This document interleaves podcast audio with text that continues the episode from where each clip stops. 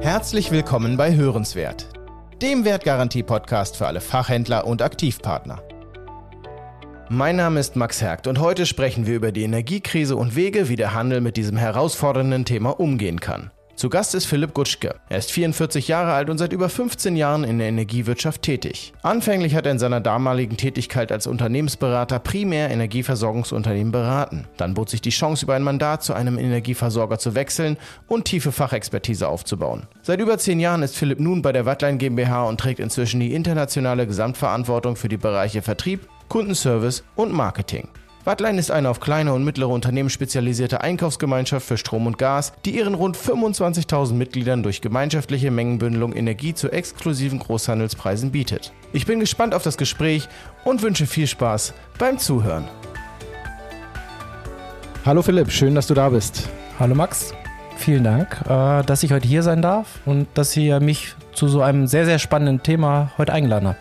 Philipp, die Energiekrise ist ja vor allem seit dem letzten Winter in aller Munde und auch öffentlich oft diskutiert. Beschreib du doch bitte einmal kurz und knapp, was diese Krise eigentlich ist und wie sie entstanden ist. Da würde ich jetzt gerne dort anfangen, was du gerade gesagt hast. Faktisch ist es kein europäisches Thema, es ist kein deutsches Thema, es ist ein weltweites Thema. Die Energiekrise ist so zu verstehen, dass wir einen steigenden Bedarf an Energie haben weltweit durch Populationszuwachs, durch Wirtschaftszuwachs, aber auf der anderen Seite unsere fossilen Brennstoffe wie Erdgas, Kohle etc. total begrenzt sind und natürlich je nachdem, wo eine Knappheit herrscht, äh, es zu Preisschwankungen kommt. Und das haben wir natürlich jetzt gerade in letzter Zeit sehr, sehr stark gemerkt, als äh, Russland, sage ich mal, gerade uns äh, die Erdgaszufuhr beschränkt hat. So kam es zu einer extremeren Knappheit. Und das hat natürlich zu dieser enormen Preisexplosion unter anderem geführt. Darüber hinaus gibt es aber noch weitere Faktoren, die äh, das in Europa deutlich beschleunigen. Äh, ich glaube, wenige wissen, dass es die Wasserknappheit eine sehr, sehr große Auswirkung hatte auf die Preisexplosion, weil plötzlich Kernkraftwerke in Frankreich nicht mehr laufen konnten. Deshalb auch dort eine Knappheit stattgefunden hat oder auch natürlich die Abschaltung unserer Kernkraftwerke, sprich AKWs, ja auch stattgefunden haben oder stattfinden werden. Mhm. Das führt zu einer Preisexplosion aufgrund der Knappheit der Energieproduktion. Das heißt, letztendlich ist es eine Summe aus mehreren Ereignissen, Gegebenheiten äh, geopolitischer Natur, klimatischer Natur, die dazu geführt hat, dass wir das jetzt hier besonders eben seit dem letzten Winter oder auch schon im letzten Jahr deutlich spüren, dass sich da was verändert. Was bedeutet das denn aus deiner Sicht ganz konkret für den Einzelhandel?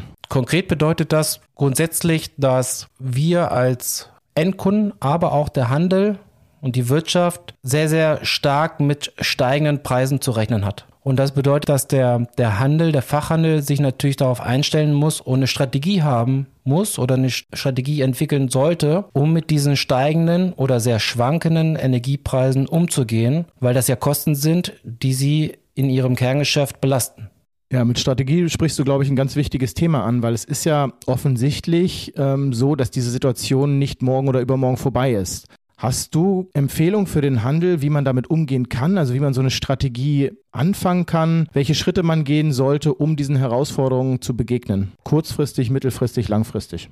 Also grundsätzlich ist auf jeden Fall zu erwähnen, wenn wir über eine Veränderung in der Energiepolitik reden, dann wird es wahrscheinlich Dekaden dauern gerade wenn man das Thema erneuerbare Energien ansprechen. Das hat sehr, sehr viel mit dem Transport, sprich der Netze zu tun. Das heißt, das ist ein ganz, ganz langer Weg, um dort eine Stabilität wieder in den Energiemarkt in Deutschland reinzubekommen. Das heißt, man braucht auf jeden Fall kurz, wie du schon sagtest, kurz- und mittelfristig eine Strategie. Und das Thema ist sehr komplex, darum ist es, glaube ich, sehr, sehr wichtig, einerseits Experten an seine Seite zu nehmen, die einen da beraten, an die Hand nehmen, dauerhaft. Oder auf der anderen Seite, dass man planbare Kosten versucht für sich zu entwickeln.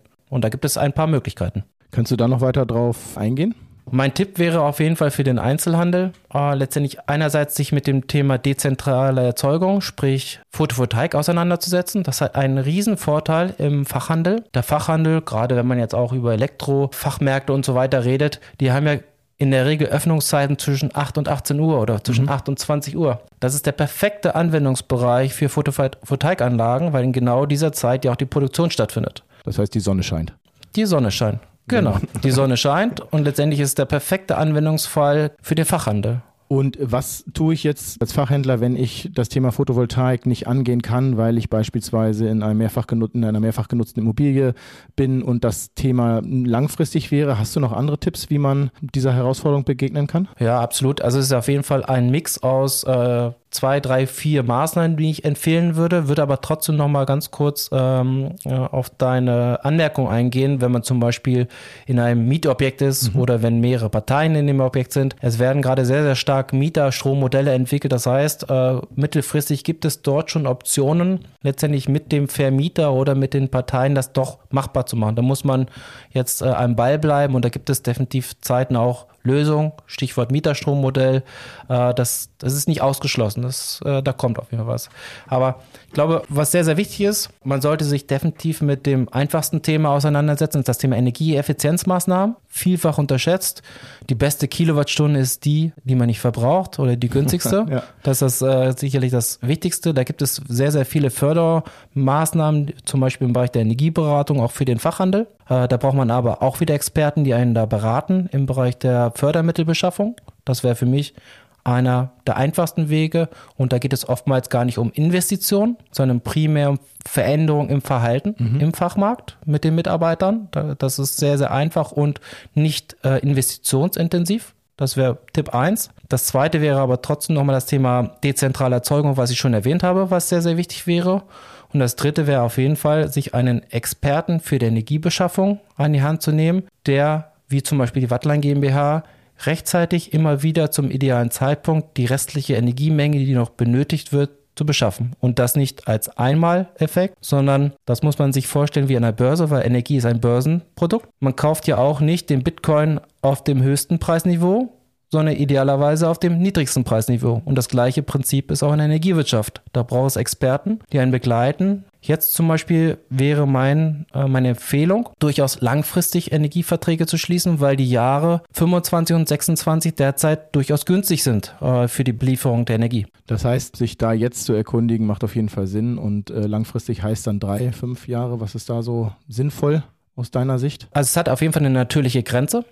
Das heißt, man kann nicht bis, ich sag mal, das Jahr 2030 äh, beschaffen. Das geht faktisch nicht. Das heißt, es gibt eine Vorlaufzeit. Wir sind derzeit ganz klar in der Beschaffungsstrategie, dass durchaus die Jahre 24, 25 und 26 äh, durchaus Sinn machen zu beschaffen, weil für uns ist eine Sache wichtig. Die Wahrscheinlichkeit, dass der Preis nach unten geht, ist im Verhältnis, dass sie explodieren könnte wieder durch eine geopolitische Maßnahme da kann ich gleich gerne noch was zu sagen, gerne, ja. um ein Vielfaches höher. Das heißt, wenn ich weiß, ich könnte vielleicht die Kilowattstunde um 5 Cent geringer beschaffen, in welchem Risikoverhältnis steht es, wenn ich aber weiß, der Preis könnte um 30 Cent steigen? Okay, also das heißt langfristige Bindung, um das Kostenexplosionsrisiko zu mindern. Genau. Aktuell ist es so, fährt der LNG-Tanker nach Europa oder fährt der LNG-Tanker nach Asien? Wann geht der Wirtschaftsmotor wieder los? Und ich habe es ja kurz erwähnt. Die fossilen Brennstoffe, die Knappheit entscheidet über den Preis. Die von Philipp angesprochenen LNG-Tanker sind Spezialschiffe, die Liquefied Natural Gas, kurz LNG, transportieren. Auf Deutsch flüssiges Erdgas. Auf den Weltmeeren ist eine Flotte von mittlerweile über 700 dieser Riesentanker unterwegs und deckt so einen stets wachsenden Teil des internationalen Erdgasbedarfs ab. Im letzten Jahr, so meine Recherchen, wurden weltweit bereits über 550 Milliarden Kubikmeter Gas gehandelt. Im Rahmen der Strategie für eine sichere europäische Energieversorgung der Europäischen Kommission wächst der Handel mit importiertem LNG auch in Europa rasant. Eine vor allem aufgrund der hohen Emissionen entlang der Lieferkette nicht unumstrittene Entwicklung. Das Thema wird uns noch echt ein paar Jahre begleiten. Das heißt, sich da aktiv und möglichst zeitnah Hilfe zu holen, ist äh, wahrscheinlich die schlauste Entscheidung, die ich treffen kann. Absolut. Man braucht Energieexperten, die einem nicht einmal helfen, sondern kontinuierlich, weil der Börsenverlauf äh, verändert sich sekündlich. Und äh, es ist wichtig, dass dort Profis, wie zum Beispiel eine Wattline, den Kunden hilft, die insbesondere niemand haben im Unternehmen, die sich damit beschäftigen können, weil sie A, keine Zeit haben, B, keine Profis sind und sich eigentlich auf ihr Kerngeschäft, auf den Fachhandel zu konzentrieren. Wir hören ja auch immer wieder von erneuerbaren Energien. Für viele ist, glaube ich, gar nicht so klar, was es mit diesem Thema auf sich hat. Magst du uns da noch ein paar Informationen zu geben?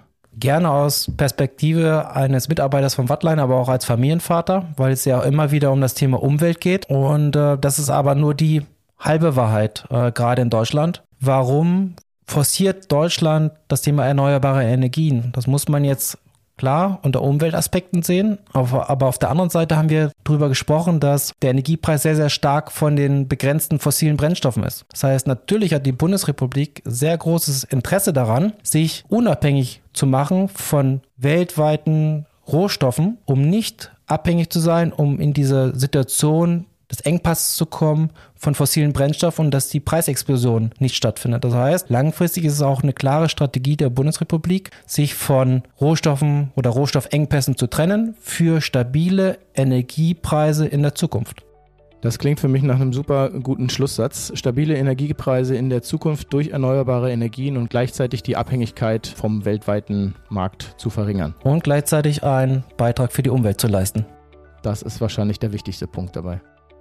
Philipp, ganz herzlichen Dank, dass du dir die Zeit genommen hast, mit uns über dieses hochrelevante Thema zu sprechen. Ich wünsche dir und euch als Unternehmen alles Gute für die Zukunft. Danke dir.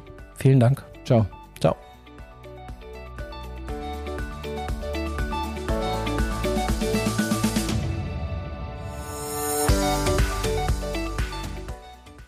Gibt es Themen, die euch interessieren und Menschen, mit denen wir unbedingt sprechen sollten? Habt ihr Ideen, Fragen, Anregungen oder möchtet uns Feedback senden? Dann schreibt uns gerne jederzeit eine E-Mail an hörenswert@wertgarantie.com. Hören schreibt ihr dabei mit H O E. Wir freuen uns auf eure Nachrichten. Bis dahin, herzliche Grüße vom Team, gute Geschäfte, viel Spaß bei unseren Folgen und bis zum nächsten Mal bei Hörenswert.